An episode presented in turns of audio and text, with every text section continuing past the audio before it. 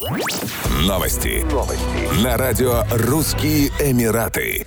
Общественная прокуратура Объединенных Арабских Эмиратов напомнила жителям страны об ответственности за разжигание ненависти. Нарушителям грозит минимум 50 тысяч дирхамов штрафа и от одного года тюремного заключения. Согласно статье 12 Федерального декрета закона номер 2 от 2015 года о борьбе с дискриминацией и ненавистью, лицо, признанное виновным, должно быть приговорено к лишению свободы на срок не менее одного года и к штрафу от 50 дирхамов до 200 тысяч дирхамов. Речь идет о наказании за приобретение, владение, хранение и распространение документов, публикации и записей, разжигающих вражду и ненависть ненависть, в том числе религиозную. Речь идет о фильмах, дисках, аудиозаписях, программном обеспечении электронной информации и любых других материалах, предназначенных для распространения в обществе, в том числе виновным может признать владелец материалов, которые распространяют с его согласия.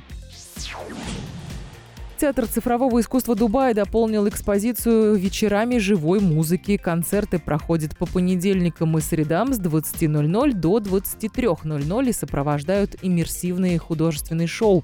Стоит напомнить, что в театре в цифровом формате демонстрируются шедевры живописи таких художников, как Винсент Ван Гог, Клод Мане и Василий Кандинский – а сам музей-театр объединил при создании экспозиции классическое искусство и инновации. По понедельникам в театре играет классический виолончелист Сарен Линк Хансен. Он исполняет три 45-минутных сессии с музыкой Моцарта, Энио Мариконе, Нильса Фрама и Джона Уильямса. По средам группа Suspenders представляет свою версию известных джазовых композиций, а также праздничные музыкальные произведения. До 26 декабря в музее-театре можно приобрести семейные билеты, а именно получить один детский билет бесплатно при покупке двух взрослых билетов.